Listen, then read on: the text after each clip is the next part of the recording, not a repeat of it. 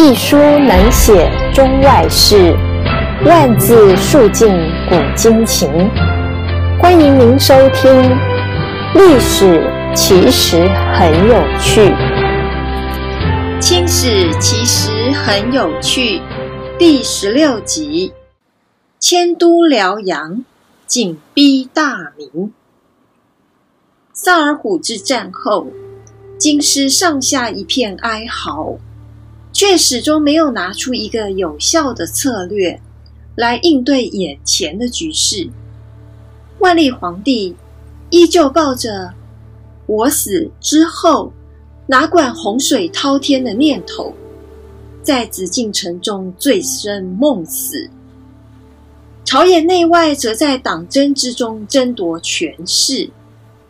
内阁首辅方崇哲生性懦弱，无力扭转颓势。两个月的时间，就在大明王朝的一片混乱当中过去。不过，朝廷中也不乏有识之士。后经天命四年，明万历四十七年，一封上书。让熊廷弼走上了历史的舞台。熊廷弼自万历三十六年起任辽东巡按，在白山黑水十余年的时间里，对辽东地区的局势可谓是了如指掌。在明与后金之间，攻守局势发生逆转。杨镐入狱之后，他被任命为辽东经略。这份重权对熊廷弼来说，未免来得太晚了一些，因为后金已经把军事重镇开原纳入了囊中。赢得萨尔浒之战的胜利后，努尔哈赤按军功，将战利品分发给朱贝勒，进一步的刺激了女真贵族对明朝战争的野心。在稍加的整备军力之后，天命四年六月十日，后金军便对开原发起了进攻。开原西接蒙古，东临建州，北靠叶赫，实乃要冲之地，兵家必争之所。然而，开原的守将却是努尔哈赤的手下败将马林。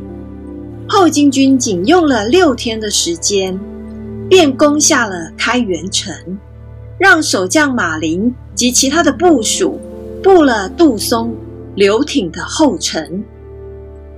也正是因为这场战役，对杨镐还抱有一丝希望的明朝，彻底断了念想，将杨镐论罪下狱，让熊廷弼顶了上来。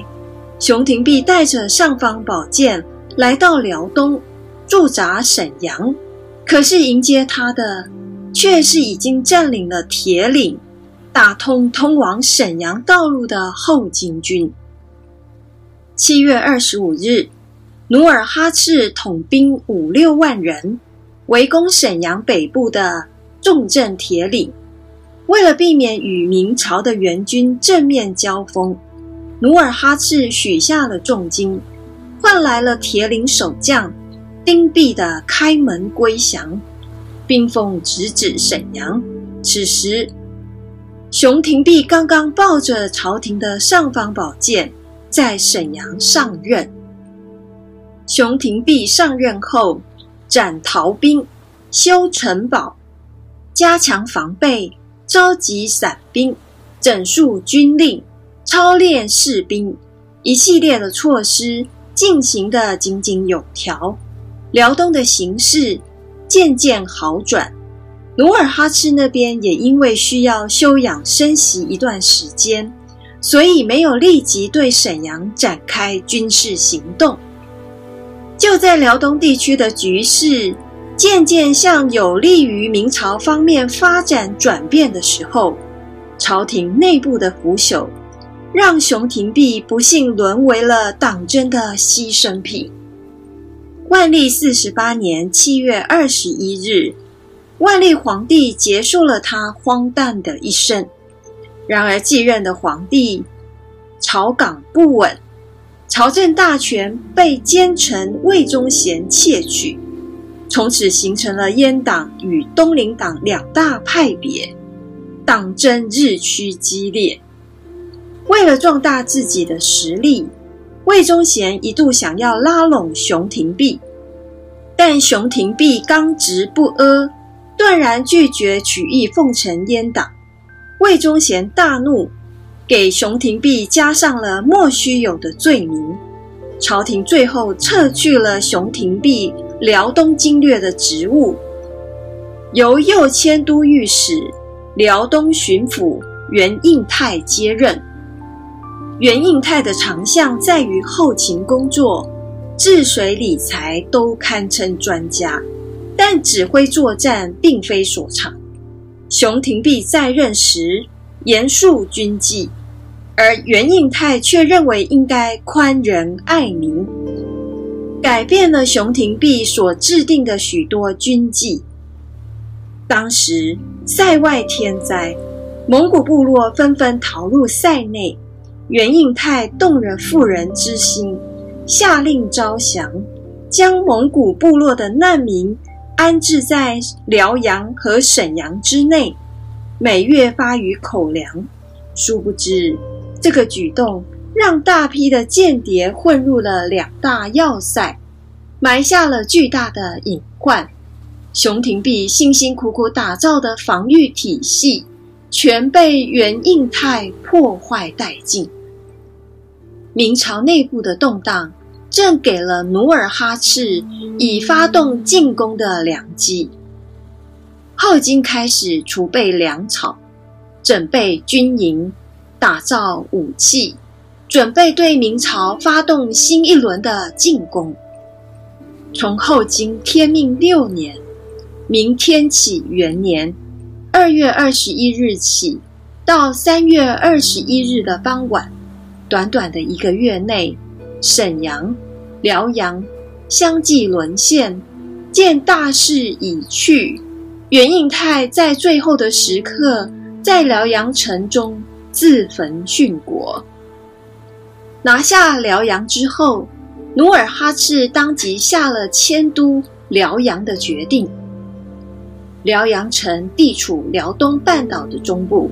是一座拥有两千多年历史的军事重镇，南方群山将其环绕其中，太河诸水又从城中贯穿而过，依山贯水，是天然的要塞，兵家必争之地。